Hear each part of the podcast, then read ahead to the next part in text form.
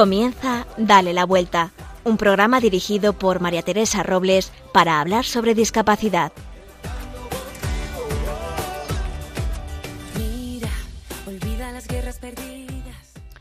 Una muy buena amiga mía me llamó para pedirme oraciones. Su hija esperaba un niño y parecía que podía tener alguna alteración genética, compatible con el síndrome de Down, entre otros.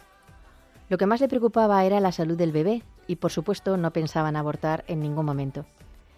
Yo le estuve rezando por la salud de ese bebé, pero no porque no tuviera síndrome de Down. Y os preguntaréis por qué. El síndrome de Down no es una enfermedad, no es algo malo, no es un problema. Cuando tuvieron los resultados de las pruebas que le mandó el ginecólogo, vieron que no tenía ninguna alteración genética. Mi amiga me escribió emocionada diciendo que el niño venía sanito y que Dios le había escuchado las oraciones de tanta gente. Estas palabras tengo que reconocer que, no me, que me entristecieron y no me gustaron. No sabía qué responderle sin quitar la alegría tan grande que tenía, esa amiga mía, pero no podía expresar mi contento. Respiré y pensé, nos tienen ganada la batalla, pero no la guerra.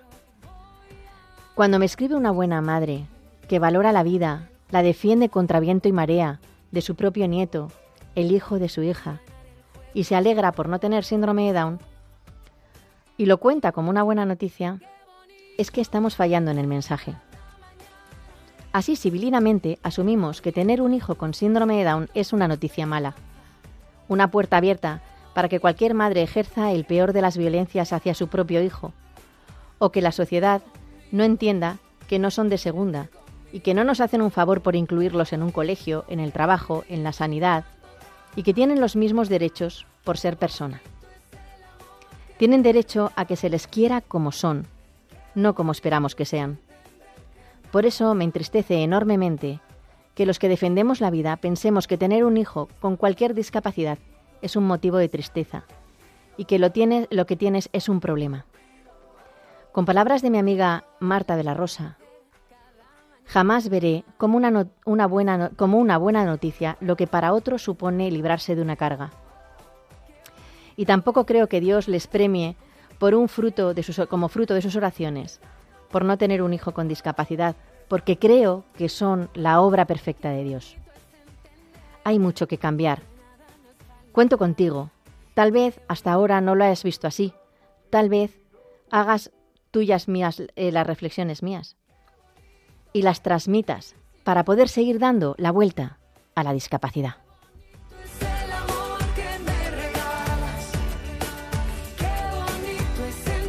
Y este programa no sería posible sin los colaboradores en producción Marimar García Garrido, en la lupa Irma Páez Camino, con la que hablaremos sobre AECUM, una asociación sobre el daño cerebral adquirido.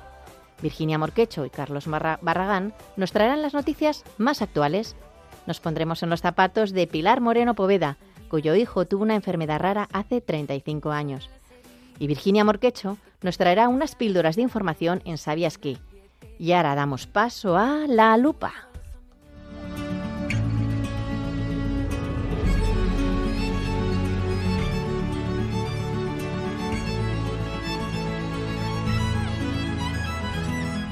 Hola Irma, buenos días, ¿cómo estás?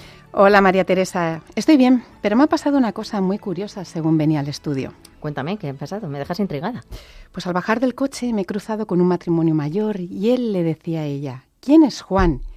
Y ella en tono cariñoso le contestaba, ¿no te acuerdas? Es tu nieto.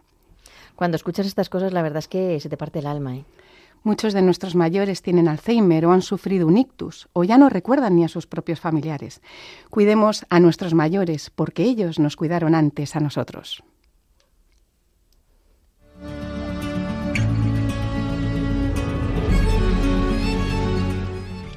Hoy vamos a hablar de todo esto con la asociación AECUM, una asociación que está formada por expertos y familiares al cuidado del mayor y de personas con daño cerebral adquirido tanto en niños como en adultos. Para ello tenemos con nosotros al otro lado del teléfono a Cristina García García, presidenta de la Asociación AECUN.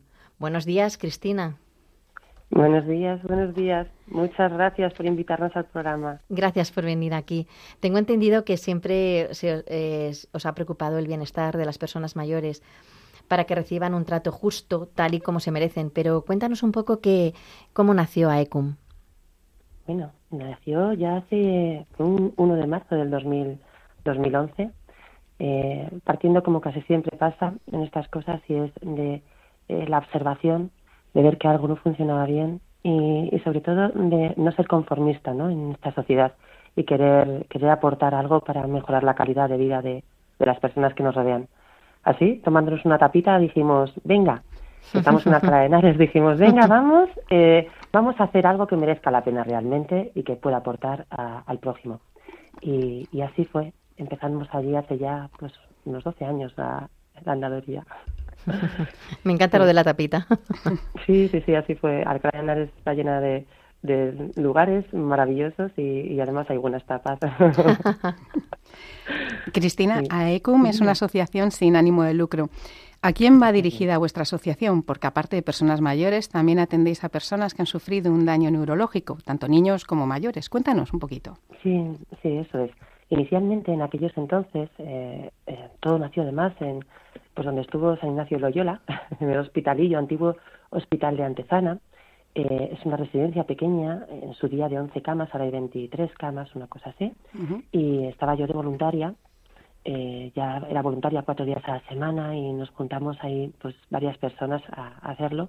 En aquel entonces estábamos atendiendo, cuando comenzó AECUN, comenzamos a atender personas mayores solamente. Pero eh, visto esto, nos dimos cuenta de que no solamente había personas que les daban ictus de edades ya pues, más, más longevas, ¿no? sino que había, había gente muy joven, con cincuenta y tantos años, con cuarenta y tantos, con sesenta años, que se quedaban en tierra de nadie y que hasta que les llegaba el apoyo por la parte de la sanidad pública, pues podían pasar hasta incluso seis meses.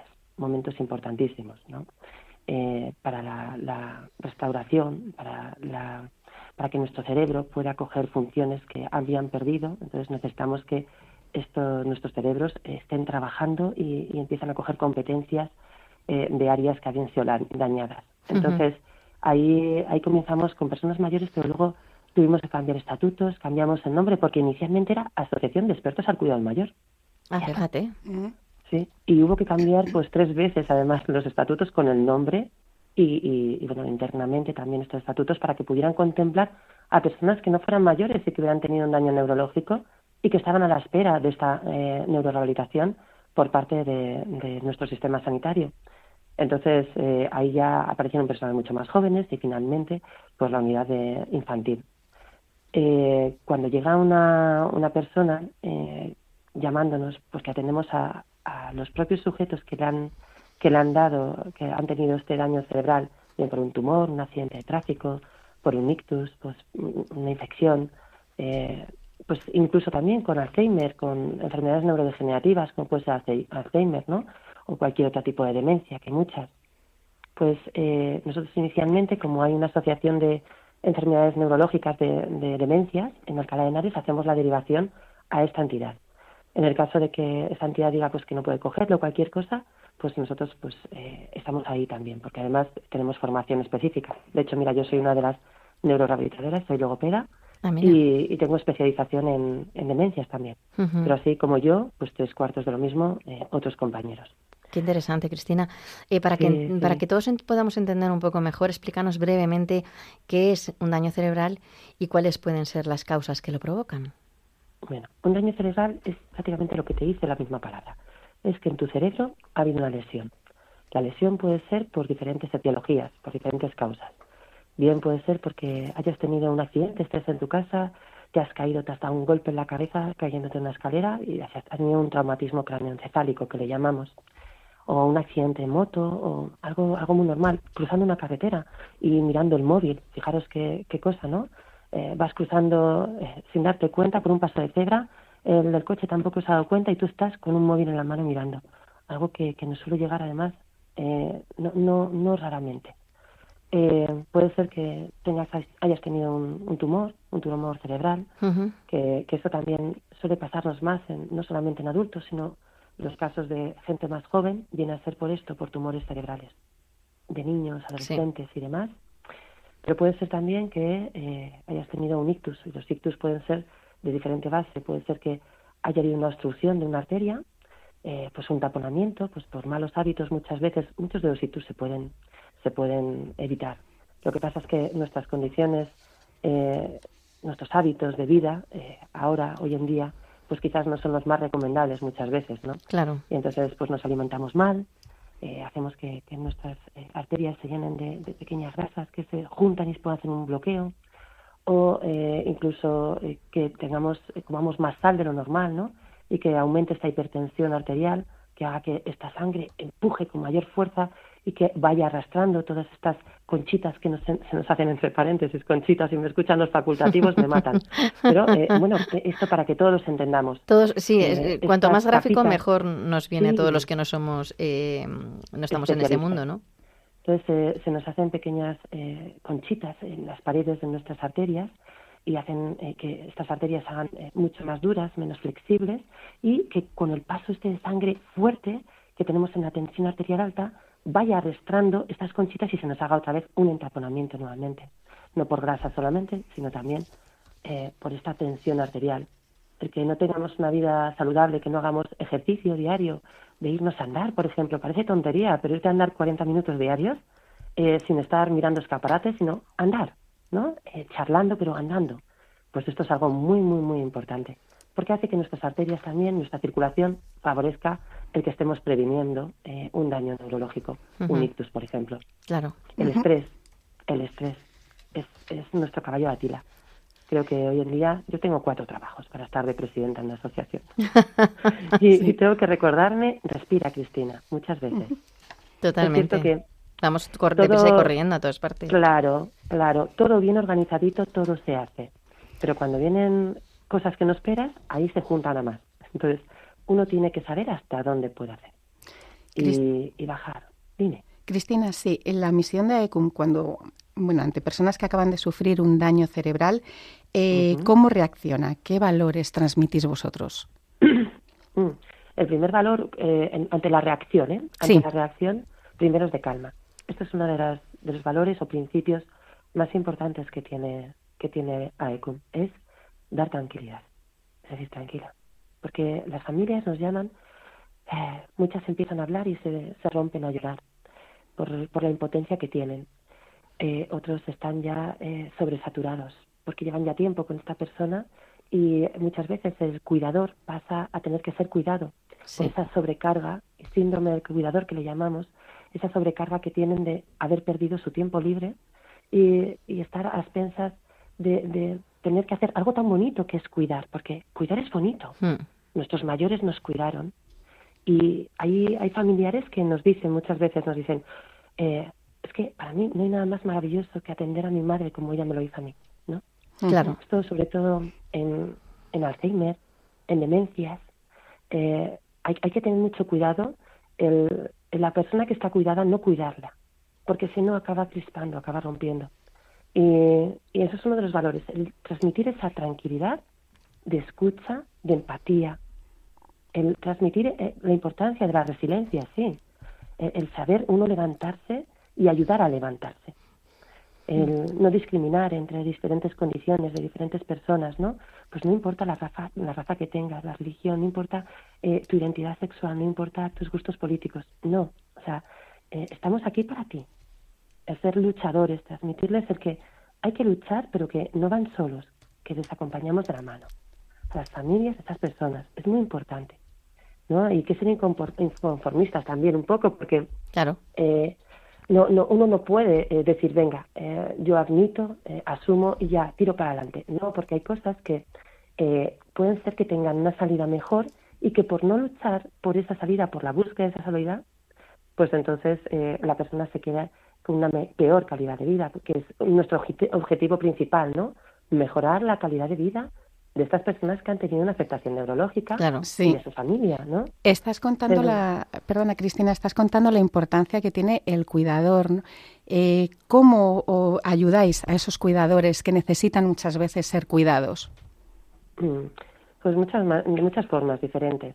Eh, dentro de AECUM hay un equipo de neurorehabilitación, aparte de voluntarios y colaboradores, pero el equipo de neurorehabilitación hay una figura muy, muy importante, aparte del fisioterapeuta, terapeuta ocupacional, logopeda, eh, está también eh, psicólogo, neuropsicólogo.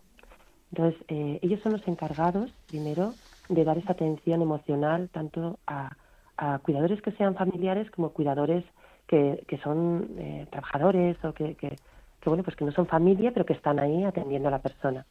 Entonces, por parte de, de desde el psicólogo, ellos eh, les enseñan a ver no solamente la importancia de cómo recuperar, cómo ayudarles a recuperar la memoria, la atención, el razonamiento, eh, funciones de, programar, organizarse en el día, sino también eh, de la parte más emocional y conductual. ¿no?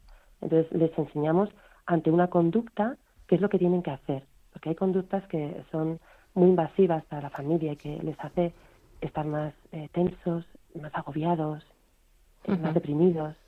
Entonces que, por ejemplo, como antes decías, justo antes de empezar, decían, ¿no? Pues lo, lo importante de, que hay veces que no saben decir tu nombre, ¿no? Pues el nombre, mm. vamos a pensar, yo como logopedas diría, es que hasta desde los 40 años en adelante, sin tener ninguna demencia, una de las cosas que más nos cuesta es que nos salgan algunas veces las palabras. Totalmente, a mí me pasa. Claro, y a mí que tengo 47. Es verdad. Yo no te voy a decir la edad que tengo, solo te digo eso. ahí la, ahí la dejo. Pero, pero el tema es que eh, solicitamos eh, cosas como los nombres de personas que es lo más constante, lo, más, lo más habitual, perdón, lo más habitual que, que, nos falte, que nos cueste decir. Los nombres de personas. Y, y además es lo más frustrante. Eso es, es lo más frustrante para una persona que, que tiene daño neurológico, hmm. porque cuando tú, a pesar de que no te salgan las palabras que quieres, quieres decir eh, el nombre de tu nieto o quieres eh, recordar que ese nombre está asociado a tu nieto, pues eh, ¿cómo? Uy, pero papá, ¿cómo? O cariño, ¿cómo? ¿Cómo no te acuerdas? ¿Cómo es el nombre de, tu nieto? Sí, esto es muy típico, sí. Pues esto en las primeras fases, en los primeros estadios de una demencia mm. o en, un daño cerebral adquirido, como puede ser un ictus, en estos primeros estadios es algo horrible. Claro. Decirlo, horrible, os lo digo, ¿eh? como especialista. Pues eso, eso, te lo agradecemos mucho, porque estos tips que nos dais eh, mm. cada uno ¿no? en vuestra especialidad y en este caso estamos hablando de, del daño cerebral. Eh, creemos, creo que es importante ¿no? que todos vayamos aprendiendo y dándole la vuelta ¿no? a nuestra visión de las personas que tienen eh, estas dificultades. Y lo que tú dices es que en el fondo todos vamos teniendo, yo por lo menos tengo muchísimas veces lagunas y, mm. y yo sé que es por las prisas, por por la por la, ansiedad, el estrés, lo que cada uno como lo que tiene, ¿no? Pero Mm, pero que eso a veces dices, pero ¿cómo era? ¿Qué era ¿Cuál era la palabra? O incluso un hijo mío, o sea, a veces digo, ay, ¿cómo se llama este? se llama disnonia eso. Técnicamente se llama disnonia. Pues yo disnonia tengo toda la disnonia del mundo. Soy una profesional de la disnonia. Y, entonces es verdad que, que, tenemos que quitarnos de la cabeza eh, ¿no? esas palabras, esas frases hechas que pueden hacer mucho daño. Sobre todo si hacen daño erradicarlas. Y yo, desde luego, me lo voy a proponer desde ya con esto que nos has dicho. y hablando un poco con lo que estabas diciendo, eh, las personas necesitamos esas relaciones sociales, ¿no? Porque, pues es lo que tú mm. dices, ¿no? Que necesitamos esas mm. conexiones que son muy importantes. Y para las personas que tienen una discapacidad todavía más. Con el COVID este tipo de eventos, no sé, los eventos no se pueden hacer, no, se han, hemos podido ir, ni, ni han salido, ni pero yo sé que ayer celebrasteis el primer acto post pandemia. Cuéntanos cómo fue y, por qué creo que tuvisteis hasta superhéroes. Sí, sí, sí, así son superhéroes todos ellos.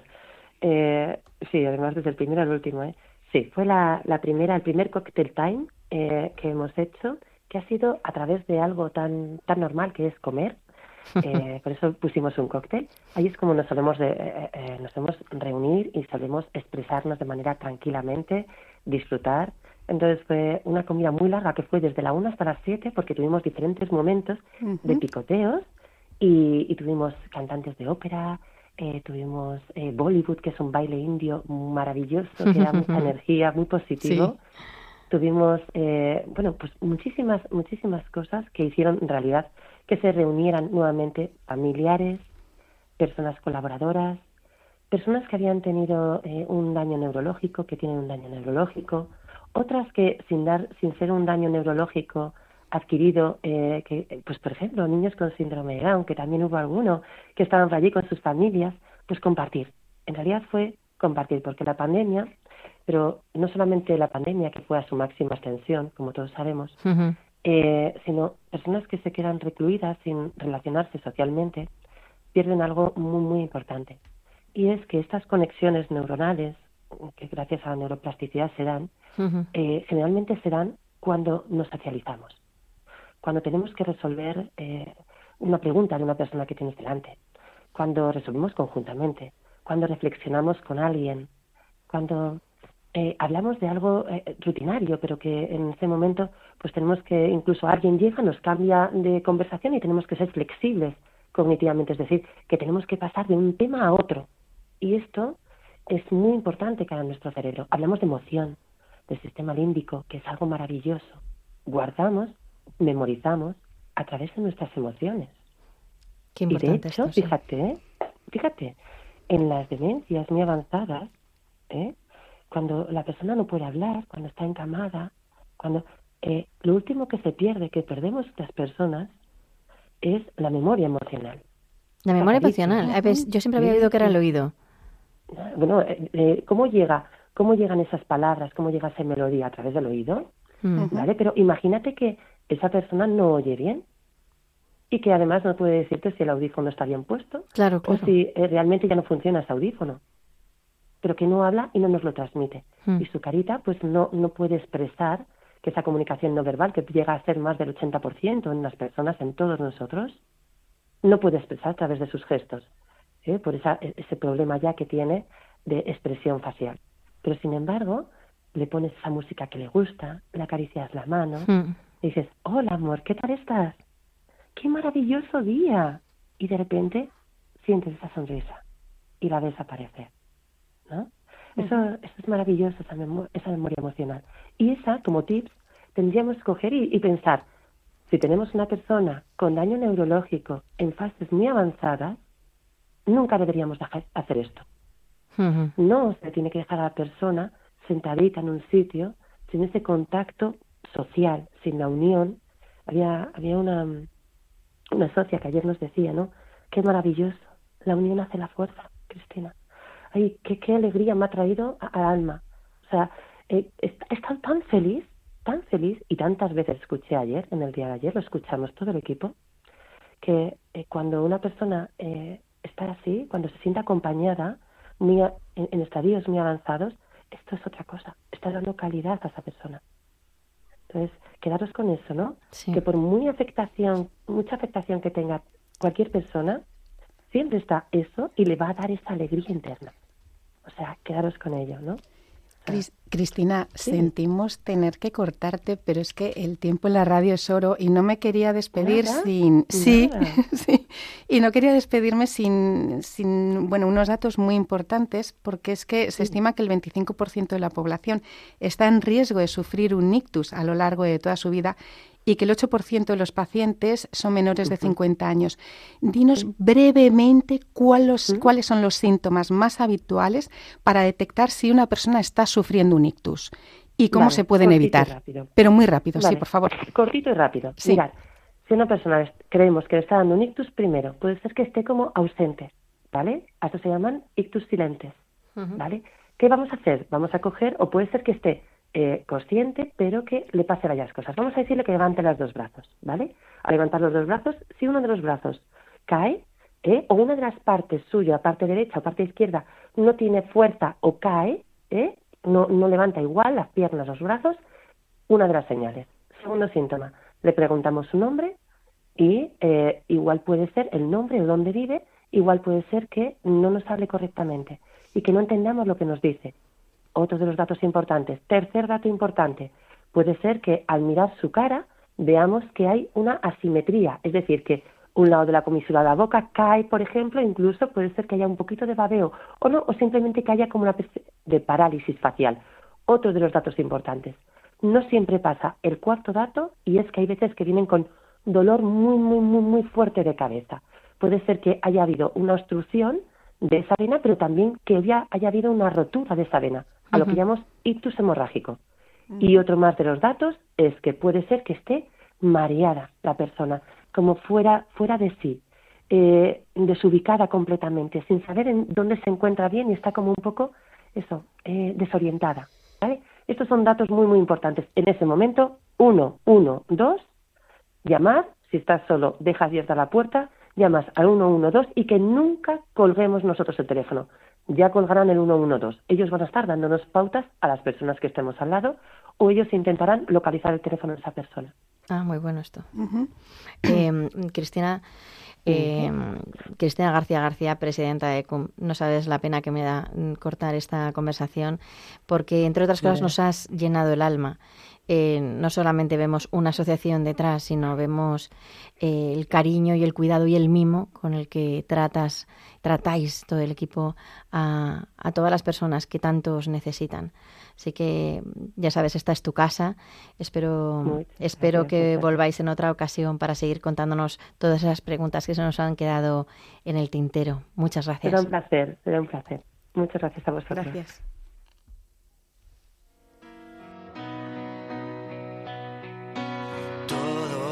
Lo que dimos se nos fue. Soñé que siempre iría al lado. Eso que inventamos ya no es. Ahora solo existe el pasado. Y me toca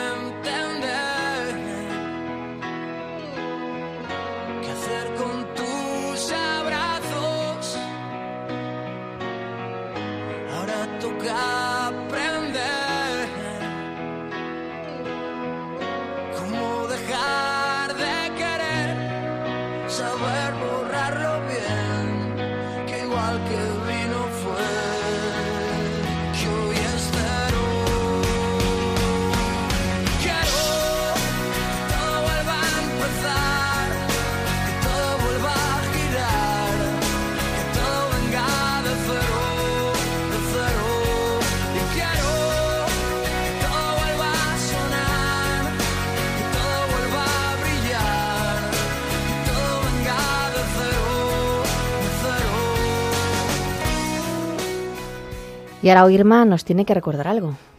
Sí, os quiero que recordar que si vosotros también queréis hablar de vuestra fundación, asociación, trabajo o de vosotros mismos, siempre y cuando tengáis relación con el mundo de la discapacidad, ya sabéis que este es vuestro espacio. Hoy os queremos animar a que nos contéis aquellas anécdotas que vivís junto a vuestros mayores o junto a vuestros familiares que han sufrido un daño cerebral. Vuestra experiencia puede ayudar a muchas personas. Para ello podéis escribirnos a dale la vuelta a arroba radiomaria.es o a nuestra cuenta de Instagram arroba dale la vuelta radio. Estaremos encantados de escucharos. Ya sabéis que juntos sumamos. Y como quiero, quiero despedirme siempre con una frase, esta vez es de Nick Vujicic. El miedo es la discapacidad más grande de todas.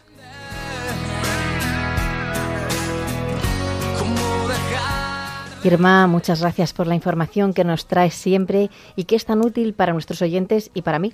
Os recuerdo que podéis, que podéis dejarnos vuestros comentarios. Bueno, Irma, nos vemos dentro de 15 días. Sí, hasta dentro de 15 días. Adiós. Adiós.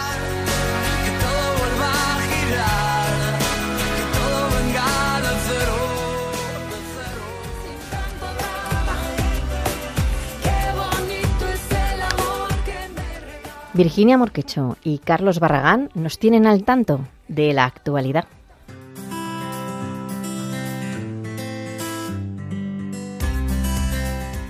Buenos días a todos.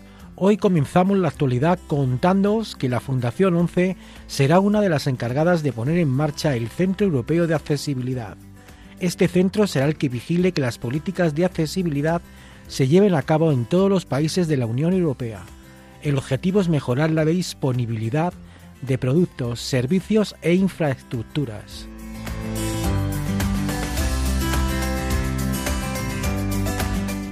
Un grupo de investigadores de la Universidad Politécnica de Madrid ha creado un videojuego para promover el ejercicio de las personas con discapacidad.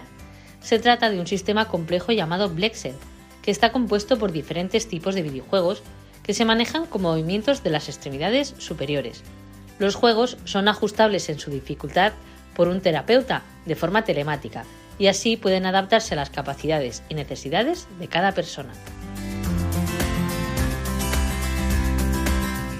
Si tienes entre 16 y 29 años una discapacidad igual o superior al 33% y vives en Cataluña, te puede interesar esto. La Fundación ADECO ha puesto en marcha un proyecto para impulsar el empleo entre los jóvenes. Si queréis más información, podéis encontrarla en la página web fundacionadeco.org.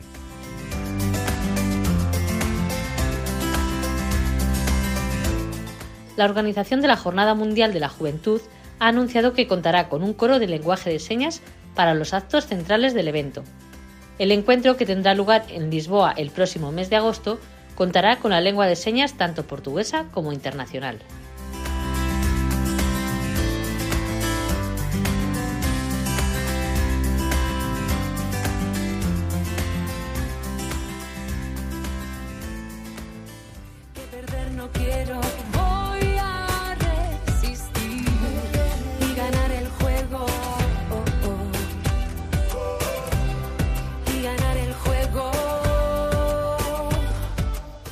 Aprovecho que estás para que nos cuentes sobre la voz de los oyentes. Adelante. ¿Qué tal, Teresa? Te voy a contar. Después de nuestro último programa, varios oyentes nos han felicitado por la sección de la lupa en la que hablamos sobre el restaurante Dan Lenoir, donde se apaga la luz y se encienden tus sentidos. Nos piden desde Bilbao entrevistar a una persona con ella para saber a lo que se enfrentan cada día y cómo encuentran sentido superando tantas barreras. Blanca de Madrid y Esperanza de Murcia nos cuentan el impacto que tuvieron al escuchar el testimonio de Genoveva Serrano Suñer. Nos despedimos por hoy, pero volveremos a oírnos en el próximo programa. Adiós, Teresa. Adiós, Carlos, y muchas gracias por poner voz a nuestros oyentes.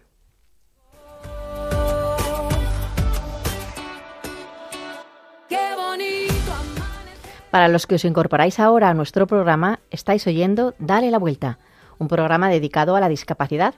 Y ahora damos paso a la sección Ponte en mis zapatos.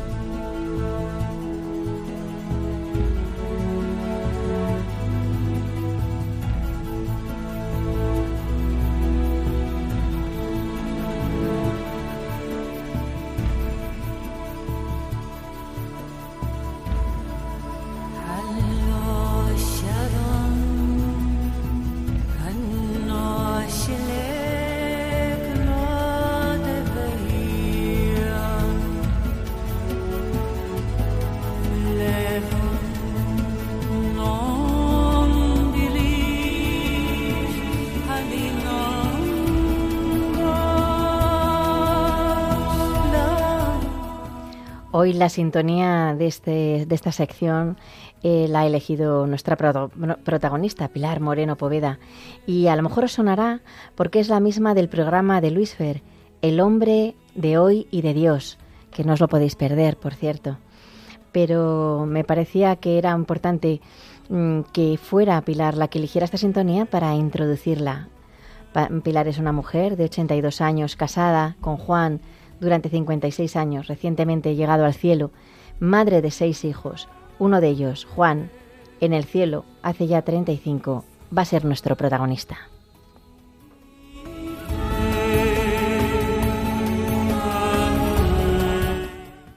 Bienvenida, Pilar. Eh, buenos días. Muchas gracias. Aquí estoy a echar una mano si puedo. Bueno, una mano o dos y ya veréis. Eh, tiene una historia preciosa. Eh, eh, cuando oí la, historia de Pilar me enamoré, porque eh, Pilar tiene una historia con sabiduría y con peso que yo creo que todos deberíamos escuchar.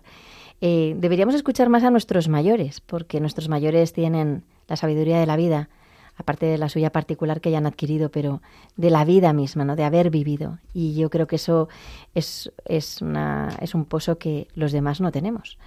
Así que gracias Pilar por estar hoy con nosotros. encantada, si os puedo ayudar. Pilar, eh, Pilar tiene cinco hijos y, Juan, que ya está en el cielo, eh, si no me equivoco, es el cuarto. El cuarto. El cuarto. Juan, cuéntanos un poco que, cómo nació Juan. Pues Juan nació realmente un embarazo normal y, bueno, nacieron, vieron que, que, no respiraba bien, entonces lo metieron en una incubadora, pero aparentemente pues no pensaron que era nada más. Pero al ver que seguía así, lo, lo mandaron a La Paz, y porque había nacido en otra clínica, lo mandaron a La Paz, estuvo un mes ingresado allí y salió sin diagnóstico realmente. Y le hicieron toda clase de pruebas y toda clase de cosas. Era, mm, me comentaba el doctor Ley, que era un neurocirujano maravilloso, cuando yo le llevé a, porque yo había trabajado con él, cuando le llevé a Juanito después, y me dice, mira hija, de eh, 100 enfermedades de cerebro, los neurólogos tenemos totalmente eh, apagada 99. O sea que no tenemos ni idea.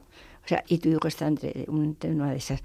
Realmente ha nacido con, la mitad del cerebro atrofiado. O sea que ahí ya tal. Y me, y me, dio un consejo de padre. Y digo, no le dejes que le hagan ninguna prueba de nada. Déjalo vivir tranquilo y búscate un, un pediatra muy bueno que lo tenga muy bien. Bueno, era un niño que fue muy feliz en la vida. Muy feliz porque porque es verdad, cuando pensamos que, estos niños son un, tropiezo, una cosa difícil en la vida y tal, realmente al principio lo es, ¿eh? a mí me costó aceptarlo, lo digo la verdad, me costó muchísimo porque me quedé de una pieza.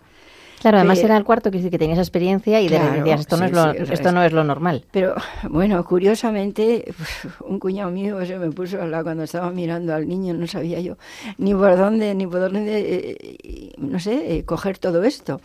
Y me dice, mira, tienes mucha suerte de tener un hijo así, me dijo. Y me, al principio me quedé un poquito. Y me dijo. Tú decías, qué suerte. y me dijo, porque mira, recuerda que. Porque una persona. la verdad es que yo tengo mucha fe y él la, también la, tiene. Y recuerda que, que Dios nos manda a los hijos para llevarlos al cielo. Y este ya está en el cielo. Totalmente, qué bonito. Y entonces, nos, nos, ponen de vez en cuando en nuestro sitio, ¿verdad? La gente que tenemos más cerca. Pues sí, eso me cambió por completo la, la visión de la vida, pero por completo. Entonces ya, uff, bueno, lo acogí como un premio, como un verdadero Qué premio. bonito. Oye, y lo fue porque además, por lo que me has contado antes eh, cuando preparábamos la entrevista, eh, de anécdotas muy bonitas, pero había una que es un poquito fea que me, me gustaría que la contaras porque a veces no tenemos la suerte de que nuestros sanitarios a veces eh, utilizan las palabras adecuadas, ¿no? Y a ti te pasó una anécdota un poquito desagradable, pero no, no, nosotros siempre vamos a contar la parte amable, pero yo creo que es bueno que se oiga para que cuando le pase a alguien sepa reaccionar. Sí. ¿Vale? Entonces, ¿qué te pasó? Pues algo terrible cuando estaba en La Paz. Entonces, claro, eh, era pues allá por el año 1978. No había seguridad social, por supuesto, y entonces eh, los de ISFAS nos decíamos que en el, en el hospital militar lo que nos hicieran y se acabó. Y como estábamos en La Paz, todo lo que hubiera en La Paz había que pagarlo, y eran cosas muy costosas. Y me cogió una buena doctora, que no voy a decir el nombre, no viene al caso, pero me cogió y me dice, tengo que hablar con usted, señora. Y digo, pues aquí estoy, encantada. Me dice, mira, su hijo tiene una enfermedad que realmente no sabemos qué es. actualmente ha salido una, una, una, nueva, una nueva prueba que, que nos puede dar mucha luz, pero es carísima. Y como su hijo es tan feo, creo que no merece la pena. Es que es muy fuerte esta anécdota. Así tal cual, ¿eh? Fea usted, oiga. Como su hijo es tan feo, no merece la pena que la hagamos, se lo aseguro. Es que, fue así, es que me quedé, y digo, no sé cómo no le pegué dos tortas, pero... no, porque no, se las no, reaccionamos en ese momento, pero bueno, y porque no hay que pegar, pero mm, pero verdaderamente es, es muy duro, ¿no? Pero muy duro, muy duro, es que te has quedado, vamos, de claro, eh, hay veces hay que tener un poquito más de, empatía, ¿no? Con, el, con la persona, con el paciente y con el familiar del paciente. Porque, mucha más. Porque tú ya estás asumiendo de por, mm, lo que tienes en casa, ¿no? Y, viendo qué hacer con algo tan nuevo y que todavía no sabes ni, ni, cómo, ni cómo trabajar con él ni nada. Y, te dicen esto es que es, un jarro de agua fría. una cosa terrible, entonces le digo, no, no, no, no hay problema, hágasela y, y, ya está, y se acabó. Y, y bueno, ya se, ya se fue pero que, que nada, no, no ya no lo llevamos a casa, realmente lo sacamos de la paz sin un diagnóstico. Es un niño que, que iba recuperando, recuperando, la mitad del cerebro atrofiado se iba recuperando. Y entonces, pero fue un niño como tan... Tú decías siempre que, que era un niño muy feliz, ¿no? Muy que, feliz. Y que transmitía esa felicidad, ¿no? Sí, era un niño, siempre estaba contento, alegre, feliz no captaba, o sea, era un niño que no, no, o sea, él movía las manos pero no cogía, mm, veía pero no miraba, en fin, o sea, total, no coordinaba absolutamente nada, nada. Estuvo en una silla de ruedas toda su vida, claro, ni siquiera se mantenía sentado, nada. Pero fue como una, como un, como de verdad un regalo para toda la familia, porque hay que ver todos los demás hermanos, que ya, pues hombre, tenían sus, sus añitos ya, vamos, eran de 14, 15, 13, y, y, entonces era, era una maravilla cómo lo, cómo lo querían, cómo lo atendían, cómo le intentaban hacer reír, bueno, y de hecho le hacían hacer reír. Y cómo, cómo nos ayudaban a los padres. Porque decía, a ver, papá y mamá, este domingo tenéis que salir. O sea que, nada, a ver, vamos a ver, ¿tú a qué hora te vas a marchar con tus amigos? ¿A qué hora te vas a venir? Para hacer guardias y quedarse con él. O sea, lo querían de verdad, de verdad y, pues no sé, intentaban hacer todo lo que fuera, lo que fuera un gusto para él. Y, realmente... ¿Tú crees que, da, que dio, o sea, em, bueno, eh, tu hijo murió con 14 años, ¿no? Sí. Eh, ¿Tú crees que dio más de lo que recibió? Dio mucho, dio mucho, dio muchísimo, sin saberlo, pero puf, dio un montón porque nos unió a todos muchísimo más y, encima, bueno, pues no sé, eh, incluso mi marido se puso, decía, todos los días vamos a rezar el rosario junto a Juanito. Digo, fenomenal, yo por mí fenomenal. Me extraño que lo dijera, pero así fue.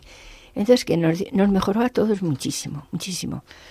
Muchísimo y sobre todo eso, esa, esa idea de que, eh, que yo intentaba inculcarlas y se lo recordaba a mis hijos, que mm, valorar todo lo que tenéis, valorar todo lo que tenéis, porque mira, este, este Juanito, ya ves, se lo va a encontrar en el cielo súper multiplicado, pero ahora aquí en la tierra no lo tiene, no tiene nada, no tiene casi nada. Y no, tiene el amor que era lo más importante. Exactamente, él personalmente, mm. pero, pero, pero, pero tiene, tiene, está, está además haciéndoos a vosotros ver que lo importante en la vida es eso, es dar amor, es dar cariño, es cuidar, es un poco sacrificarse por los demás y, estar pendiente de los demás. Eso es lo, principal en la familia, en todo, en los sanos, enfermos y en todos. Y así fue, y así fue. Y, bueno, y, nada, y fue todo, como muy normal, e incluso su fallecimiento, falleció en casa. Y, pero fue como muy normal porque, claro, depende de lo que les enseñes a los hijos, pues los hijos aprenden o no aprenden. Y entonces eh, el, que venía detrás de él, que es Nacho, que tiene ahora 39 años, pues eh, tenía entonces nueve, nueve, ocho, nueve, ya voy a cumplir los nueve. Y, y cuando él, se, él falleció conmigo por la noche. Y entonces, eh, cuando Juanito, cuando Nacho se despertó, dijo, Nacho, eh, digo, Nacho, Juanito se ha ido al cielo. Y su primera reacción fue, fue muy bonita porque un poco te demostraba que, mm, que la fe la inculcas ¿eh? desde pequeño. Y dijo, uy, Juanito, ahora sí que estarás corriendo por el cielo. Ay, qué bonita la anécdota, por favor. Y además, qué razón tenía a veces eh, los niños mm, ponen de manera más natural, ¿no? De que nosotros lo vemos. Claro, efectivamente. Y, ahí nos ayudan, porque también a lo mejor tú estabas con ese peso del dolor y, y, lo viste con otra visión, ¿no? De los ojos de ese niño, que son los ojos con los que hay que verlo. Totalmente, Entonces lo veían como normal, como una cosa, bueno, que, que allí tenía preparado... la pera. Pues como lo es, pues tenemos preparado la maravilla, claro, en el cielo. Y entonces, bueno, ¿cuántas veces he recordado, he dicho esto, esto, esto, pequeña anécdota, la he contado a cuántas personas que me venían diciendo qué horror cuando este, cuando este niño se vaya, porque el otro, sus hermanos están tan felices que se quedan sin él. Digo, no, no, no, no, no, escucha. Él les contaba esto. Digo, es que eh, Nacho sabía dónde iba y sabía lo que se iba a encontrar y sabía lo que tenía preparado Y ahora les ayuda más plenamente, además. Claro, todos los regalos que no ha tenido en, la tierra los tiene ahora en el cielo. Oye, ¿cómo te manejabas tú con él? Porque claro, tu marido militar fue pues mucho tiempo fuera. Eh, ¿Cómo te manejabas con él y con los demás niños? Porque claro, si fuera solo él, pero con él y pues los demás. Todo es organizarse en la vida. la organización y el orden es importantísimo. Y luego tenía también una, una hermana que es una maravilla, que la sigo teniendo, tiene 93 años y está fenomenal. Tiene siete hijos que eran siete soles porque eran, habían nacido cuando yo tenía 12 o 13 años, entonces eran mis hermanos. Claro. Y ellos se pasaban la vida conmigo también, ayudando muchísimo. Y, y en fin, que fue, no fue, te acostumbras, o sea, coges, coges una, una rutina de orden y es una maravilla en la vida. Es una maravilla. Y la verdad es que, que, bueno, yo a Juanito, por supuesto, lo llevaba con todas, a todas partes. Si me tenía que ir a algún sitio, me gustaba mucho hacer un curso de retiro todos los años. Y, ya sabía, yo me iba interna, pero ya sabía que me llevaba Juanito. Pero es, es, que son cosas, sí es verdad, son cosas que... Juanito hacía contigo el curso de retiro. Por supuesto que sí. Y entonces me tenía preparado un cuarto al lado y ya sabía que iba Juanito. Y, entonces son cosas muy bonitas en la vida porque te ayudan a entender la vida. No, no, no a pasar por la vida, sino a entenderla. ¿eh? qué bonita frase está. ¿eh? A entenderla y a... No a pasar por la vida, sino a entenderla. A entenderla y a disfrutar de, de tantas cosas pequeñas que hay. Mm. Tantas cosas pequeñas. Que son una maravilla y que si mm, no las enseñas, y sobre todo las vives, porque el, enseñar, lo principal de enseñar es, es vivir por delante, que con el ejemplo. Oye, Pilar, eh, ¿cómo, ¿cómo se puede superar la muerte de un hijo? Pues mira, todo es. Todo depende de la fe como todo en la vida. Te lo digo con mi marido ahora que se ha fallecido hace poco. Todo depende de la fe. Es que todo depende eh, de que de que sabes a dónde va o no tienes ni idea de dónde va, que lo has perdido y que se ha quedado. No, no, no, que va, que va. Y, y yo creo que de ahí arranca todo. El que no, no tenga fe es que es, un, es a mí a mí me da un dolor hoy en día en este, este mundo que llevamos tan materializado. Buah, Digo, Dios mío, ¿a dónde mirará toda esta gente? Que, que, que, de verdad, cuando les pasa una tragedia, una cosa, dices, qué horror. y entonces, pues no, no, no es difícil, ¿qué va? No es difícil, no, es, es, es gratificante. Es gratificante, de verdad. Es una maravilla el conseguir una sonrisa de un, de un, niño así o de, o saber que le estás dando una cosa que le gusta, las lentejas las odiaba y me las echaba encima todo el tiempo. y, no, pero son cosas, son pequeños detalles, la, vida está hecha de pequeños detalles. ¿Qué le dirías a una madre que, está, que acaba de perder un hijo? pues que si tiene fe, que lo vea corriendo por el cielo corriendo y además, eh, no sé, como, como encima, de, en los brazos de nuestra madre y, y, rodeado de cosas que, pues como decía San Pablo, que ni se nos ocurre pensar que puede tener ahí el Señor preparado para todos nosotros, por lo mejor. No sé, imposible, imposible pensarlo, pero lo mejor.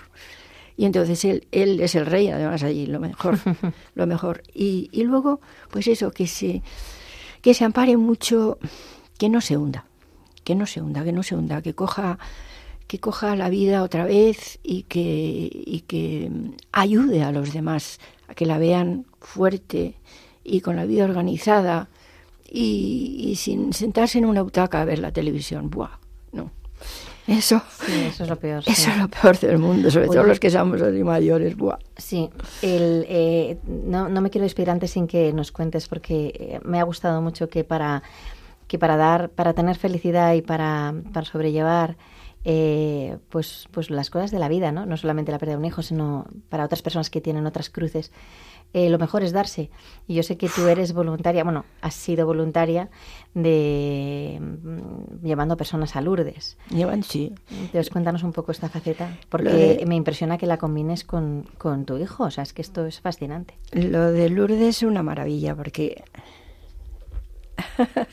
lo de Lourdes es una maravilla. O sea, el que no, el que no haya experimentado la, la, la experiencia de ir, ir con enfermos al Lourdes, eso es una maravilla. Eso no, se, eso no se puede comparar con nada.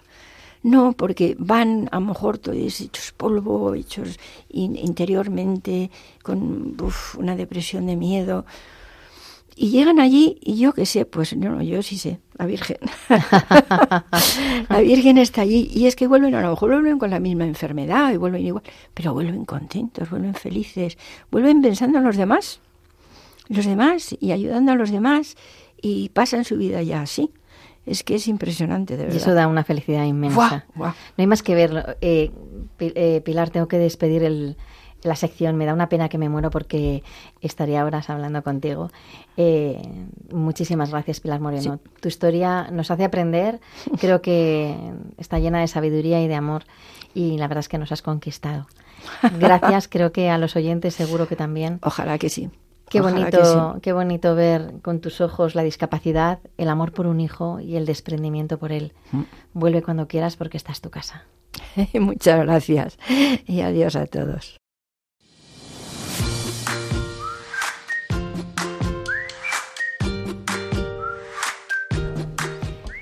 Y ahora os dejo con Virginia Morquecho en Sabías qué. Adelante, Virginia.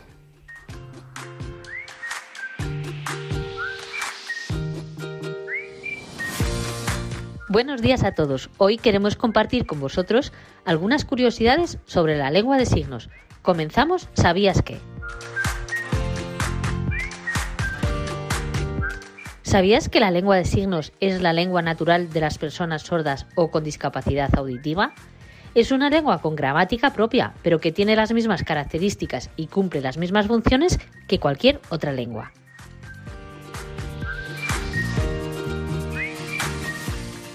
Gracias a este tipo de lenguaje, las personas sordas pueden comunicarse con su entorno y desarrollar sus capacidades.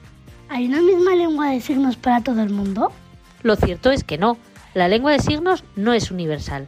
Ocurre lo mismo que en las lenguas orales. Cada país tiene una o varias lenguas que han ido evolucionando. Por ejemplo, en nuestro país están reconocidas por la ley de 2007 la lengua de signos española y la lengua de signos catalana, así como otras variantes regionales. Aunque no se conoce con exactitud el número de personas que utilizan esta lengua, se calcula que hay más de 100.000 usuarios. ¿Y se conoce cuál es su origen? Se consideran como precursores de la lengua de signos a los indígenas americanos, que utilizaban una lengua de signos para entenderse entre las distintas etnias, ya que hablaban un idioma diferente. En cuanto a España, se cree que un monje benedictino del siglo XVI llamado Pedro Ponce de León decidió enseñar a niños con sordera. Se dio cuenta de que si era capaz de expresarse sin usar la voz, los niños sordos también podrían hacerlo. ¿Y algún dato más para terminar hoy? Claro que sí. ¿Qué haría yo sin vuestros magníficos apuntes? Pues mira, para acabar, dos cosas que debéis saber. El Día Internacional de la Lengua de Signos es el 23 de septiembre y el 14 de junio en España. Y si queréis aprender esta lengua, esta lengua de signos, debéis saber que son muchos los centros que imparten cursos. Y hasta aquí la sección más curiosa de Dale la Vuelta. Hasta pronto.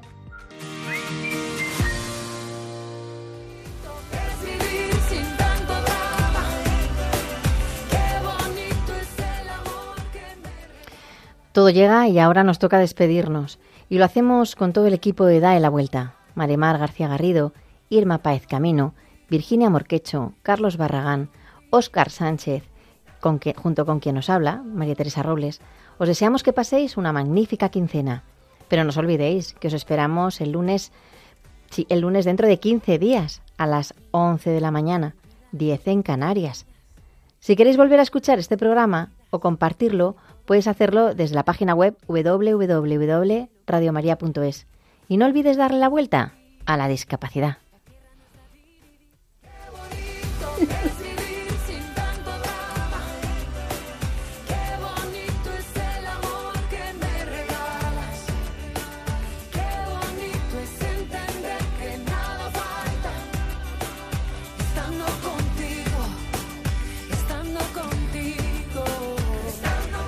Concluye así en Radio María, Dale la Vuelta, un programa dirigido por María Teresa Robles para hablar sobre discapacidad. Mira, olvida las guerras perdidas, el tiempo sana las heridas, que todo lo que se ha bailado, eso nadie te lo quita.